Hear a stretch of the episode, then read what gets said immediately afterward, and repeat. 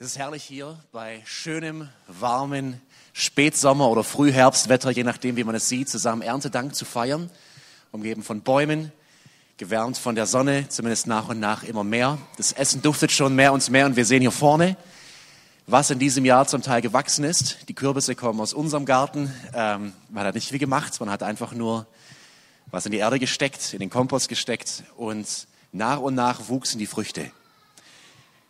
Für mich persönlich als, als Christ ist es ganz klar, völlig eindeutig, dass das Dinge sind, wo ich Gott Dank dafür gebe, ihn dafür anbete. Aber ich würde mal sagen, es ist eher ein kleiner Teil der Bevölkerung, der diese Perspektive hat. Vor wenigen Tagen, da titelte in der Welt Online in einem Gastartikel von einem Bundestagsabgeordneten Michael Roth, er schrieb in, einem, in einer Gastmeinung, Kirchen müssen erkennen, die meisten Menschen können ohne Gott problemlos leben. Und dann führt Roth weiter das Ganze fort, nachdem er über den Niedergang der beiden großen Kirchen in den letzten Jahrzehnten schreibt. Und dann wirft er die Frage auf, warum sind die Kirchen im Bewusstsein und Ansehen zu vieler Menschen so tief gefallen? Er will einige Erklärungsversuche geben für die Misere der Kirchen und mögliche Lösungsansätze. Und dann der letzte Satz, der hat es in sich ganz am Schluss. Ganz Ostdeutschland und die großen Städte zeigen es. Ein Leben ohne Gott und Glauben ist für breite gesellschaftliche Mehrheiten problemlos möglich. Ein Leben ohne Gott ist für breite gesellschaftliche Mehrheiten problemlos möglich. Lieben, wir feiern heute das Erntedankfest und mit diesem Erntedankfest, da bezeugen wir als Christen wie in kaum einem anderen Fest im Kirchenjahr und wir bekennen uns froh und frei, nein, ein Leben ohne Gott ist nicht möglich. Es ist absolut unmöglich, weil Gott der Erschöpfer und der Erhalter allen Lebens ist. Und unser Psalm, Peter hat ihn schon vorgelesen, er lehrt uns genau diese Sicht auf das Leben. Ihr habt es abgedruckt auch bei euch auf den Liedblättern und könnt versuchen, im Laufe der Predigt zu folgen. Ich werde nicht Wort für Wort alles auslegen, es ist ein langer Psalm, aber die Hauptgedanken herausnehmen. Denn Psalm 104 lehrt uns eine Sicht auf das Leben mit Gott im Zentrum. Weil Gott alles erschaffen hat und weil er alles erhält, ist Gott würdig angebetet zu werden von jedem Menschen. Und dieser Psalm ist ein Ruf an die Seele eines jeden Menschen. Komm, meine Seele, wo bist du? Woran denkst du? Hier ist ein Werk zu tun, ein Werk für dich, für das du geschaffen wurdest. Und mach dich mit allem Ernst und aller Freude daran. Lass alle deine Kräfte und Fähigkeiten eingebunden werden um in diesen Satz einzustimmen, Psalm 104, Vers 1, auf meine Seele, preise Jahwe. Jahwe, mein Gott, du bist sehr groß, bekleidet mit Hoheit und Pracht. Und dieser Psalm erlehrt uns, dass wir Gott loben und anbeten sollen aus mindestens fünf Gründen. Und diese fünf Gründe, die ziehen sich wie Schlingen immer weiter um den Menschen heran. Es beginnt ganz, ganz weit draußen im, in Weiten des Universums und geht dann immer weiter an uns Menschen heran, um uns zu zeigen, Gott ist der Schöpfer und Erhalter allen Lebens. Von mir, von jedem Menschen, der hier sitzt, von jeder Kreatur da draußen. Lobt Gott, betet ihn an aus fünf Gründen. Der erste Grund in den Versen eins bis vier preist Gott für seine Größe und Macht. Und wir finden hier ganz reiche Bilder. Man hat das Metaphern, wie die Schüler erinnern sich vielleicht noch an den Deutschunterricht. Eine Metapher ist ein sprachliches Bild, das was ausdrücken soll. Das uns so ein Bild vor Augen malen soll, um eine Realität, die es wirklich gibt, zu verstehen. Sieben solcher Bilder werden hier verwendet. Bilder, die uns zeigen, dass mit, mit den Dingen, die wir kennen, wie Licht, wie Wasser, all diese Dinge, dass das Dinge sind, die Gott gebraucht, um seine Majestät und Größe auszudrücken. Vers 2 sagt, das Licht umgibt dich wie ein Gewand. Den Himmel spannst du wie ein Zeltdach aus und baust deine Kammern über dem Wasser dort auf. Du machst die Wolken, die wir heute gar nicht sehen können, weil es keine gibt, zu deinem Wagen und schwebst auf den Schwingen des Sturms. Du hast die Winde zu deinen Booten erwählt, loderndes Feuer zu deinen Gehilfen gemacht. Sieben Bilder, Feuer, Wasser, Wolken, Licht, Himmel, Universum, Wasser, all diese Dinge, Dinge, vor denen wir Menschen gewöhnlich Furcht haben, zittern, wenn wir die ganze Macht erleben. Ich bin einmal in meinem Leben wirklich draußen auf dem Meer gewesen und habe, wahrscheinlich wäre das für jeden Seemann einfach nur ein Witz gewesen, aber für mich als Mensch, der das nicht gewohnt war, ich habe Angst bekommen vor den Wellen, vor der Macht. Jeder, der vielleicht in einem Sommerurlaub in den Alpen war, irgendwo um diese schiere Macht der Berge zu sehen, das sind Dinge, vor diesen Dingen erzittern wir als Menschen. Aber es ist ein gutes Zittern, es ist eine Ehrfurcht und Gott sagt, diese Dinge, vor denen ihr euch fürchtet, wenn ihr ihre Macht spürt, Sturm und Feuer, das sind Dinge, die meine Majestät zeigen. Ich gebrauche es als den Schemel meiner Füße, Licht als meinen Gewand. Das Universum da draußen, das spanne ich auf wie ein Zelt, wie ein Wurfzelt, das man kurz aufbaut. Und es sind Bilder. Aber Gott will uns damit etwas zeigen. Der große, allmächtige, souveräne und herrliche Gott, der so weit weg ist, dass wir ihn niemals begreifen oder verstehen könnten, er ist nicht fern. Ist euch aufgefallen, dass das alles Dinge sind, die wir mit unseren fünf Sinnen wahrnehmen können, spüren können? Ihre Hitze, ihre Kälte. Wir können es sehen, die Wolken. Und damit zeigt Gott, ich bin nicht der Gott, wie ihn die Philosophen gerne hätten. Der Gott, der vielleicht irgendein Faktor an einer Gleichung ist, um Sinn aus dieser Welt zu machen, weil irgendwie muss ich ja erklären, wo das alles herkommt. Sondern ich bin ein Gott, der mitten in eurer Welt lebt und regiert. Und ihr könnt die Dinge, die euch Furcht machen, die zu groß für euch sind, sind Dinge, die ziehe ich an wie ein Gewand. Da throne ich darüber. Gott ist kein ferner Weltenbeobachter. Seit 300 Jahren versuchen uns die Philosophen hier bei uns im Abendland genau das weiß zu machen. Ja, Gott, es darf ihn geben. Aber spätestens seit der Aufklärung ist das das immer wiederholte Mantra. Eigentlich hat er mit uns direkt gar nichts zu tun. Er ist wie ein Uhrmacher, der die Uhr aufgezogen hat und jetzt musst du tun und schauen, was du machst. Aber er ist nicht nahbar, er ist nicht erfahrbar. Unser Text sagt, es ist absolut falsch. Gott ist da in diesem Moment, ist er gegenwärtig und er thront. Und deswegen ruft in Vers 1 der Psalmschreiber auf, Jahwe mein Gott, du bist sehr groß, bekleidet mit Hoheit und Pracht auf meine Seele. Preise Jahwe. Der zweite Grund, warum wir Gott preisen, ihn anbeten sollen, ist für die erschaffenen Lebensräume. Die Verse 5 bis 9. Merkt es, wie er vom Universum, von der Atmosphäre draußen immer weiter näher kommt und jetzt in den Versen 5 bis 9 die Lebensräume auf unserem Globus näher beschreibt. Aber er beschreibt sie nicht einfach, er sagt, ich habe sie gemacht. Ich habe es ins Leben gerufen, ich habe es erschaffen, damit ihr Menschen und Tiere hier leben könnt. Vers 5. Er gab der Erde ein festes Fundament, das sie durch nichts mehr zu erschüttern ist. Die Flut bedeckte sie wie ein Kleid. Das Wasser stand über den Bergen vor deiner Zurechtweisung musste es fliehen. Deine Donnerstimme trieb es fort. Da schoben sich die Berge auf und die Täler senkten sich an den Ort, die du, du ihnen bestimmt hast. Du hast ihm Wassergrenzen gesetzt, die sie nicht überschreiten. Nicht noch einmal bedeckt es die Erde. Immer näher kommt Gott an uns Menschen herein und sagt, die Erdschichten, ich habe sie gemacht. Die Erdkruste, den Erdmantel, den Erdkern, es ist das Werk meiner Hände. Ihr Lieben, uns ist so oft nicht bewusst, worauf wir eigentlich leben. Würden wir zwölf Kilometer hier runter bohren, das würden wir nicht schaffen, dazu reicht die Technik nicht, würden unsere Messgeräte aufhören zu messen, das wäre zu heiß. Zwölf Kilometer. Und dann stehen wir hier oben auf diesen Erdkrusten, laufen umher, leben unser Leben, haben unsere Probleme, haben unsere Freuden, aber uns ist nicht bewusst, was das eigentlich ist. Und Gott sagt, ich habe das gemacht. Ich habe die Wasser auseinandergezogen, damit Land da ist, Fluten und Wasser, Seen und Meere, Berge und Täler. Und ein Grund, warum Gott es in so einer Erhabenheit und Schönheit gemacht ist, ist, damit wir ein Stück von ihm begreifen. Wir würden niemals, wenn wir die Weiten dieses, dieser, dieser geschaffenen Dinge anschauen, Gott ganz verstehen können.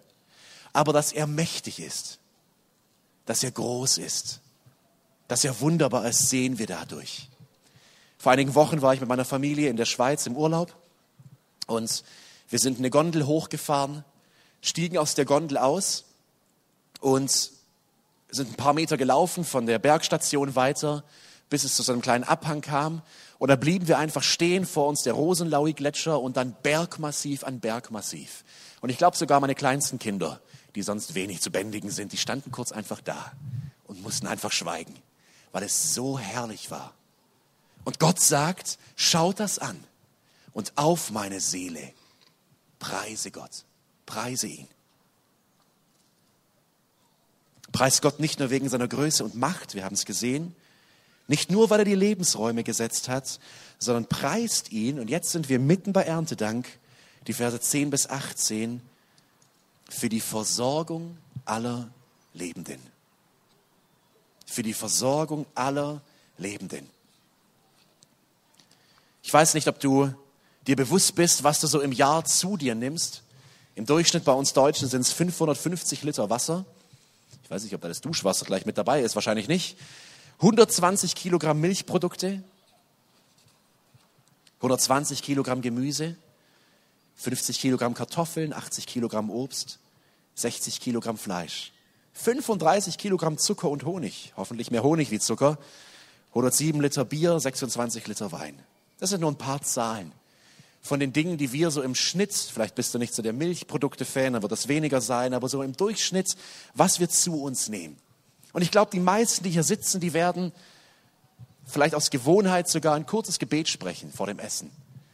Aber ist uns bewusst, Mahlzeit für Mahlzeit, dass wir uns an den Tisch eines großen Gastgebers setzen, der uns einen Tisch vorbereitet hat mit seinen erschaffenen Dingen. Und wir dürfen essen, uns stärken von dem, was er uns gibt. Denn genau das sagt unser Psalm in diesen Versen.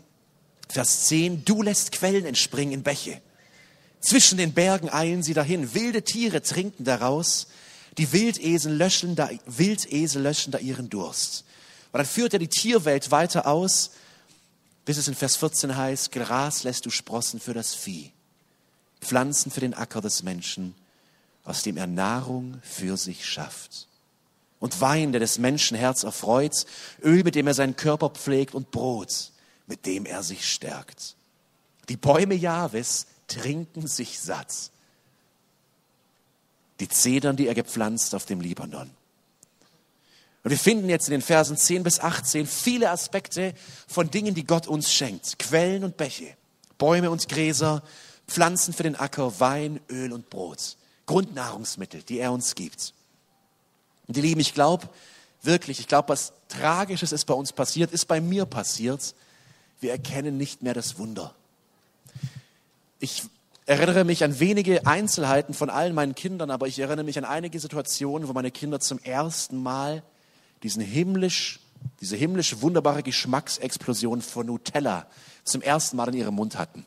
Wenn wir unseren Kindern das erste Mal Nutella geben, ist es zuerst so eine seltsame braune Masse und dann ein, und dann erhellt sich das Gesicht und sie werden wie rasend. Mehr, mehr, mehr, mehr.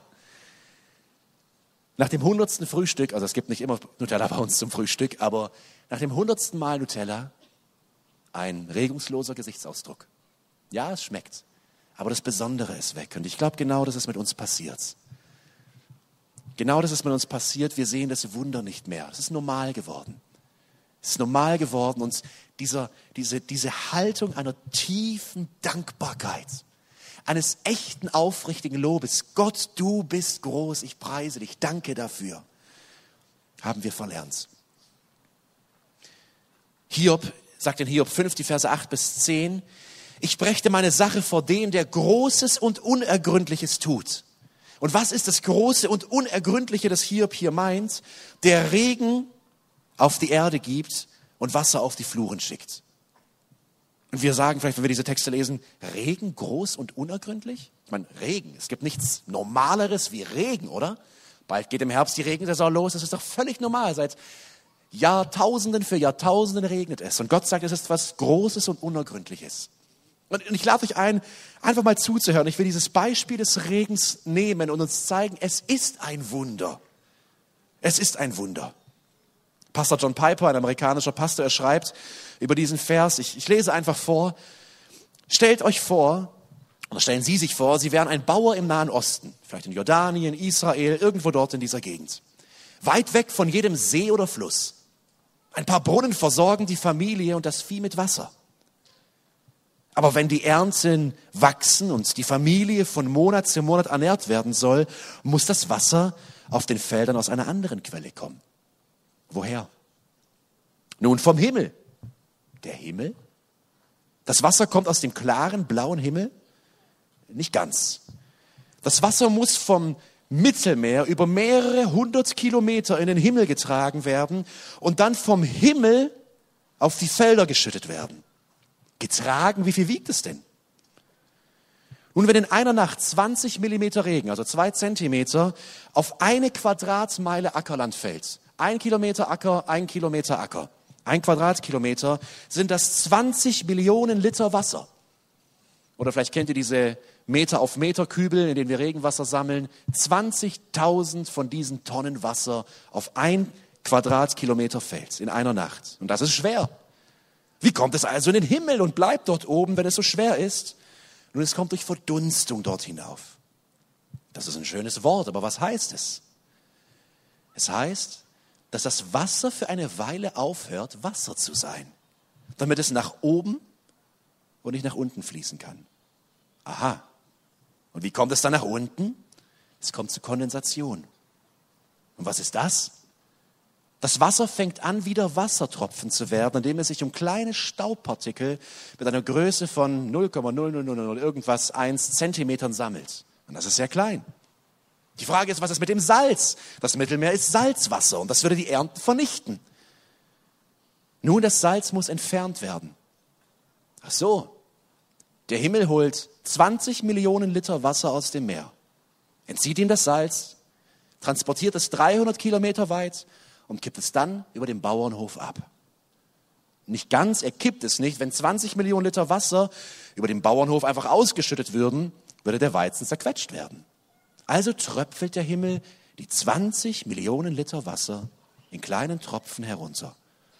Und die müssen groß genug sein, um mehrere Kilometer tief zu fallen, ohne zu verdunsten, und klein genug, um die Weizenhalme nicht zu zerquetschen. Wie werden all diese mikroskopisch kleinen Wassertropfen, die insgesamt 20 Millionen Kilogramm wiegen, schwer genug, um zu fallen? Nun, das nennt man Koaleszenz. Koaleszenz, was heißt das? Das heißt, dass die Wassertropfen aneinander stoßen, sich zusammenschließen und größer werden. Und wenn sie groß genug sind, fallen sie herunter. Einfach so? Nun nicht ganz, denn ohne elektrisches Feld würden sie einfach aneinander abprallen, anstatt sich zu verbinden. Verstehen Sie das alles? Ich verstehe es ehrlich gesagt nicht ganz. Zumindest bei der Koaleszenz hat es bei mir aufgehört. Physik war nicht mein Fach. Aber eins habe ich verstanden. Regen ist ein Wunder. Es ist ein Wunder. Und was Hiob ausspricht, dass er Unergründliches tut, und es ist nur ein Quadratkilometer, dass er Millionen von Tonnen Wasser durch den Himmel transportiert, in das Salz entzieht, es in genau den richtigen Dosen auf die Erde fallen lässt, ist ein Wunder. Und wir könnten weitergehen und weitergehen. Und bei uns an der Schule, wir versuchen im Biounterricht und in anderen Fächern das den Schülern klar zu machen, diese Welt zu deuten aus einer Sicht, aus einer Brille, die diesen Gott groß macht. Und wir alle sind aufgerufen, durch diesen Psalm das zu sehen, dankbar zu werden für das, was Gott tut. Viertens, wir sollen Gott anbeten für die festgesetzten Zeiträume. Die Verse 19 bis 23. In diesen Versen finden wir, wie der Mond geschaffen ist, der die Zeiten bestimmt. Die Sonne, die ihren Untergang kennt. Du lässt die Dunkelheit kommen und es wird Nacht. Da regen sich alle Tiere im Wald. Die Junglöwen brüllen nach Beute, sie fordern ihr Fressen von Gott. Geht die Sonne auf, ziehen sie sich zurück und legen sie sich nieder in ihrem Versteck, dann geht der Mensch an seine Arbeit und tut bis zum Abend seine Pflicht. Wie zahlreich sind deine Werke, Gott. Du hast sie alle mit Weisheit gemacht. Von deinen Geschöpfen ist die Erde erfüllt. Ich will noch ein, ein weiteres Beispiel hier herausnehmen, den Mond. Wenn wir aus der naturalistischen Weltsicht, also alles, was da ist, ist Materie und es ist aus Zufall entstanden, sehen, dann ist der Mond einfach nur eine zufällige Ansammlung von Materie. Aus irgendeinem Zufall hat sich bei der Entstehung dieser Welt vor vielen Milliarden Jahren zufällig diese Gesteinsklumpen eben formiert und jetzt dreht sich da dieser Klumpen um den Globus. Einige Wissenschaftler haben mal durchgespielt, was passieren würde, wenn es diesen Zufall des Mondes nicht gäbe, wenn wir keinen Trabanten hätten, der sich um die Erde bewegt. Ohne Mond würden sich die Jahreszeiten verändern. Streng genommen gäbe es keine Jahreszeiten. In Deutschland erleben wir Frühling, Sommer, Herbst und Winter wegen der Neigung der Erdachse von 23,5 Grad. Und bliebe die stabile Wirkung des Mondes aus, keine Jahreszeiten. Eine stärkere Neigung jedoch hätte zur Folge, wenn es vielleicht 24 oder 25 Grad wären, dass wir Extremwetter hätten. Wir hätten keine Gezeiten, Flut und Ebbe. Das Leben für viele Tiere an den Küstenstreifen wäre absolut unmöglich ohne Mond. Krabben, Muscheln, Seesterne, Schnecken und so weiter. Das Erdklima, es wäre nicht mehr stabilisiert, Meeresströmungen würden ausbleiben. Und manche gehen so weit zu sagen, gäbe es den Mond nicht, wäre dieser Planet eventuell oder höchstwahrscheinlich nicht bewohnbar. Und Gott sagt, ich habe ihn gemacht. Das ist keine zufällige Ansammlung von Gestein. Es ist ein Trabant, ein, eine Ansammlung eben dieser Mond. Und ich habe ihn gemacht, damit diese Welt perfekt funktioniert, damit Leben möglich ist, damit wir hier leben können. Bleibt dem Menschen etwas anderes übrig, als mit Vers 24 einzustimmen und zu sagen, wie zahlreich sind deine Werke, Jahwe. Du hast sie alle mit Weisheit gemacht. Von deinen Geschöpfen ist die Erde erfüllt. Und dann, ihr Lieben, wir haben gemerkt, wie es immer näher an uns herankommt. Von den Weiten da draußen des Universums, über die Lebensräume, über Nahrung, über die Zeiten, die unser Leben bestimmen, bis zu dem Punkt, wo es ganz nah an unser Herz geht, die Verse 27 bis 30. Preist Gott, denn er gibt und nimmt das Leben. Preist Gott, denn er gibt und nimmt das Leben. Hört bitte genau zu, ab Vers 27. Alle deine Geschöpfe warten auf dich, dass du ihnen Nahrung gibst zur richtigen Zeit. Du gibst ihnen und sie sammeln ein, du öffnest deine Hand, sie werden an guten Dingen satt. Du verbirgst dein Gesicht, sie werden verstört. Du entziehst ihnen den Atem, sie sterben dahin und kehren wieder zum Staub zurück. Du sendest deinen Lebensgeist, sie werden geboren so erschaffst du der Erde ein neues Gesicht. Und jetzt sind wir an dem Punkt angekommen, wenn diese Situation, die hier in dem Psalm beschrieben wird, uns berührt, da wird jeder Mensch, jeder Mensch fragend. In einem Gespräch sagte mal ein Mann, wisst ihr, wo im Ostabkreis am meisten gebetet wird? Oben im Staufer Klinikum. Und das ist wahrscheinlich wahr. Das sind dann die Momente, wo wir Menschen merken, wie unser Text sagt, eigentlich sind wir ein Nichts. Eigentlich, wie die Bibel es uns sagt, geht unser Leben dahin. Eigentlich müsste man meinen, es ist so bedeutungslos. Ich meine, kennen, wie viele Menschen kennen wir, die vor vier oder 500 Jahren gelebt haben? Noch ein paar aus den Geschichtsbüchern. Und wir könnten so leicht in so eine fatalistische Weltsicht hineinfallen und ich würde sagen, viele tun es heute, weil die Zahlen an Depressionen, an psychischen Erkrankungen sind so groß, weil der Sinn fehlt, die Einordnung. Zu verstehen, warum bin ich hier. Und die Bibel sagt, es ist Gott, der das Leben geschenkt hat. Und er ist auch Herr über den Tod. deswegen müssen wir unserem Bundestagsabgeordneten Michael Roth sagen, nein, das Zitat ist falsch. Das Zitat, ein Leben ohne Gott und Glauben ist für breite gesellschaftliche Mehrheiten problemlos möglich, ist nicht korrekt. Richtig müsste es heißen, eine breite gesellschaftliche Mehrheit denkt, dass ein Leben ohne Gott und Glauben problemlos möglich sei. Aber während sie das denken oder sagen, ist die Luft, die sie atmen, Gottes Luft. Das Licht, durch das sie sehen, Gottes Licht das Blut, das durch ihre Adern strömt, das Blut, das Gott ihnen geschenkt hat. Ihr Lieben, die Bibel lehrt uns, Gott ist kein ferner Gott. Auf der einen Seite, ja, er ist heilig und er ist gerecht. Und bei ihm darf Sünde und Ungerechtigkeit nicht sein. Und weil wir Menschen wissen, dass wir es nicht sind, ich glaube, das ist der Hauptgrund, deswegen wollen wir uns ihm nicht nahen, weil wir wissen, er ist der König. Aber ich will mich ihm nicht unterordnen. Er ist der Herrscher, aber ich will meinen Weg selbst gehen. Am Ende unseres Psalms kommt eine Reaktion. Eine Reaktion auf diese pure Schöpfungsmacht Gottes. Auf diesen, eine Reaktion auf diesen großen Gastgeber im Himmel, der uns die Tische voll macht, Tag für Tag. Der uns Quellen sprudeln lässt, der uns Sonne schenkt, der uns Nahrung schenkt. Und diese Reaktion, die lesen wir ab Vers 31. Und ich lade dich ein, genau mitzulesen oder genau zuzuhören, weil das ist jetzt der Punkt, wo ich gefragt bin. Was mache ich, wenn ich das verstanden habe, dass dieser Gott real ist? Wie antworte ich? Vers 31. Ewig bleibe Jahwes Herrlichkeit. Er möge sich freuen an dem, was er schuf. Blickt er die Erde an, so bebt sie. Berührt er die Berge, speien sie Rauch. Und jetzt, mein Leben lang, will ich Jahwe besingen, will meinem Gott spielen solange ich bin. Möge ihm gefallen, was ich erdachte, denn auch ich freue mich an ihm. Mögen die Sünder auf der Erde verschwinden und die Gottlosen nicht mehr sein. Auf, meine Seele, lobe Jahwe.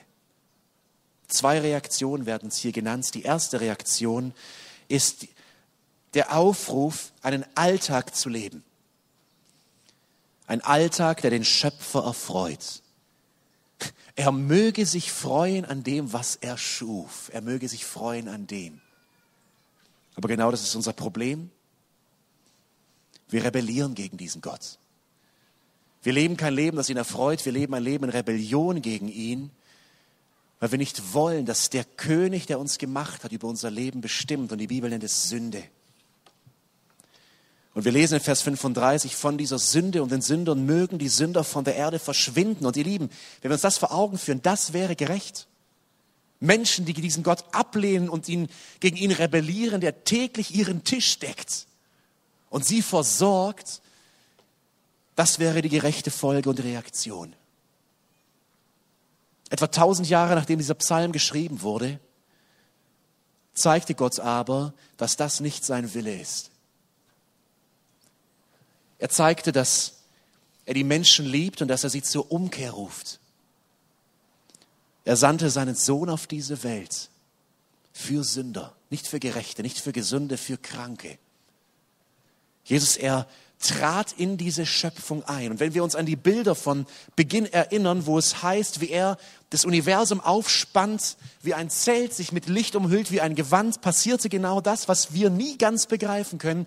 Der lebendige Gott, der große erhabene Gott, er naht sich uns, indem er in diese Schöpfung eintritt und in Jesus Mensch wird.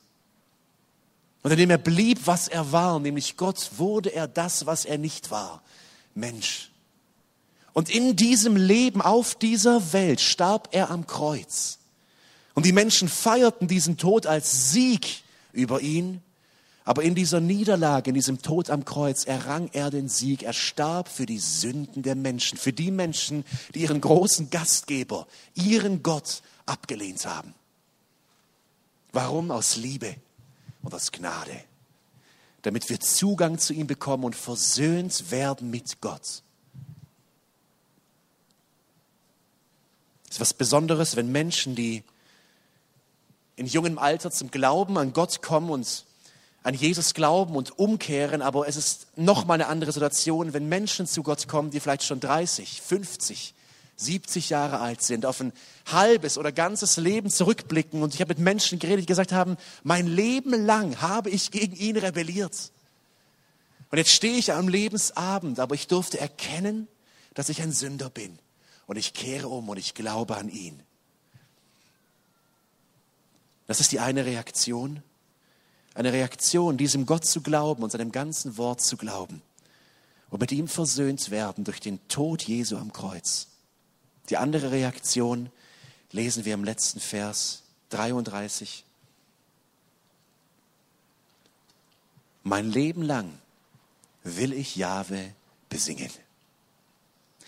Ihr Lieben, in uns ist etwas, in unserem Herzen, unserer Seele, das ständig ein Vakuum ist. Wir, wir können es mit nichts füllen, weil wir geschaffen wurden für einen Zweck, den wir mit nichts Irdischem füllen können. Nicht mit Familie, so schön es ist, nicht mit Liebe, so schön sie ist, nicht mit Reichtum, Besitz oder nicht mit Nahrung, so schön es ist, bei einem guten Essen, wie wir das gleich haben werden, zusammenzusitzen. In unserer Seele, da ist ein Loch, da ist ein Vakuum, weil wir für viel mehr geschaffen wurden. Und der Einzige, der dieses Loch füllen kann, ist Gott selbst durch seinen Sohn Jesus Christus. Und obwohl wir bei Erntedank an was Irdisches denken, an Nahrung, ruft uns die Bibel auf, seht das ganze Bild. Wenn ihr isst, gleich beim Mittagessen, die nächste Woche bei unseren Mahlzeiten, begreift, dass ich euch versorge aus Liebe. Ich bin ein gnädiger, guter Gott und ich liebe euch. Aber ich rufe euch auf, umzukehren und mit meinem ganzen Leben mir zu folgen, meinen Geboten zu gehorchen und als Kinder Gottes ein Leben auf dieser Welt zu leben, das bis in die Ewigkeit mündet und bis wir dort vor ihm stehen werden und in alle Ewigkeit das tun werden, was unser Psalm sagt. Auf meine Seele lobe Gott. Ich will beten und ich lade euch ein, dazu aufzustehen.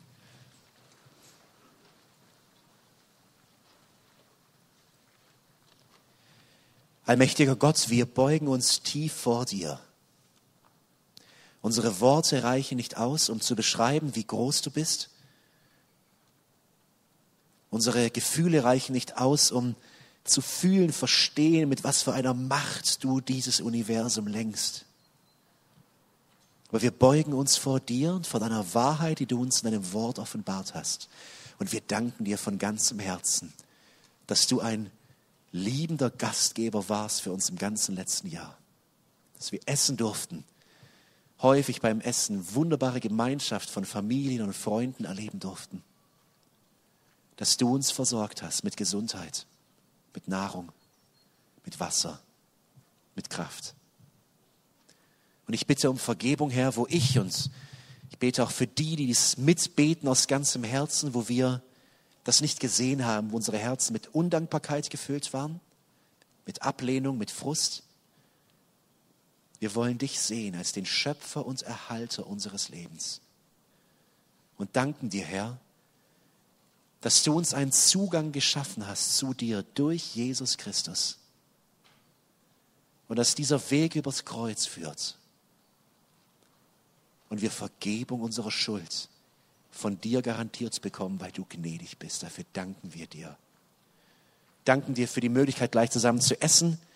Wir wollen es aus einem Herzen der Dankbarkeit und des Lobes tun. Dir die Ehre allein. Amen.